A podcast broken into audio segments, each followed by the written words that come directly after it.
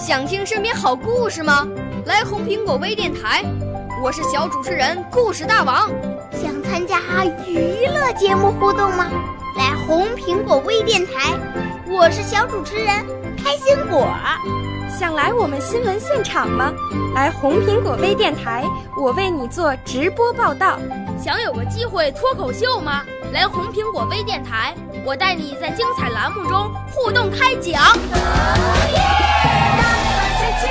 我们的语言魅力在这里提升，我们的儿时梦想从这里起航。大家一起喜羊羊。少年儿童主持人，红苹果微电台现在开始广播。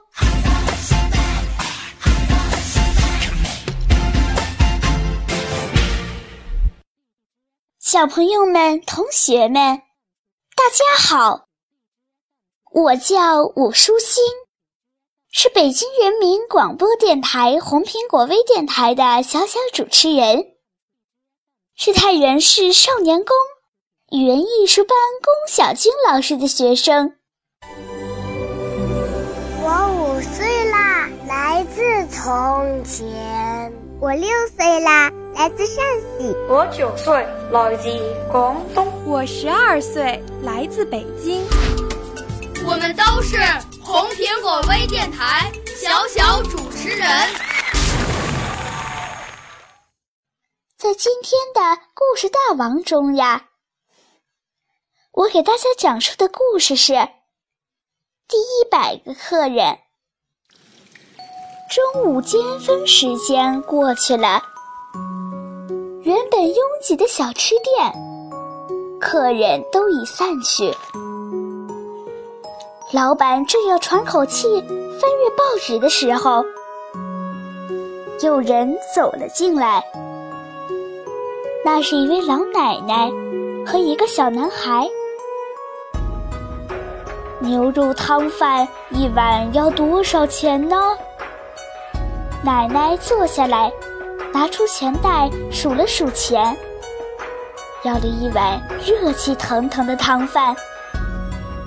奶奶将碗推向孙子面前，小男孩吞了吞口水，望着奶奶说：“奶奶，您真的吃过午饭了吗？”“当然了。”奶奶含着一块萝卜泡菜。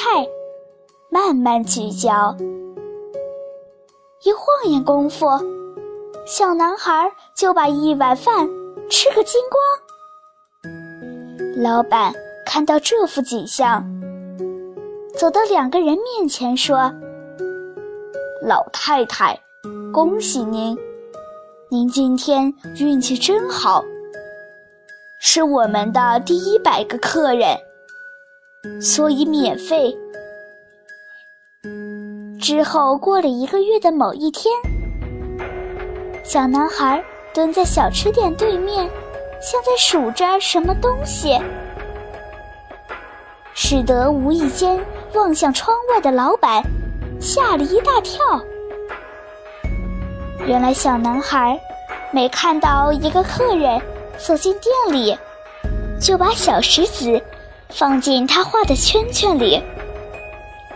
但是午餐时间都快过去了，小石子却连五十个都不到。心急如焚的老板打电话给所有的老顾客：“很忙吗？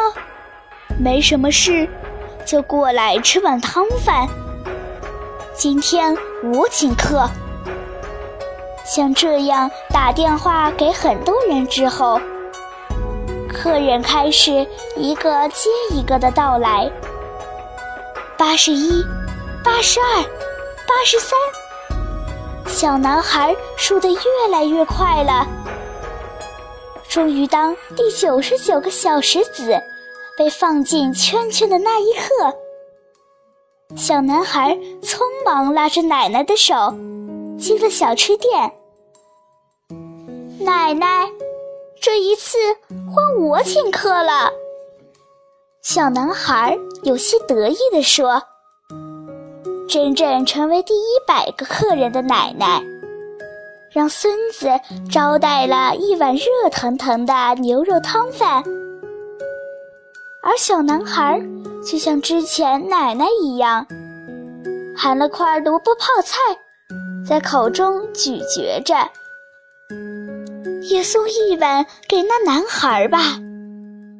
老板娘不忍心地说：“那小男孩现在正在学习，不吃东西也会饱的道理呢。”老板回答：“呼噜，吃得津津有味的奶奶问小孙子：‘要不要留一些给你？’没想到小男孩。”却拍拍他的小肚子，对奶奶说：“不用了，我很饱。”奶奶，您看。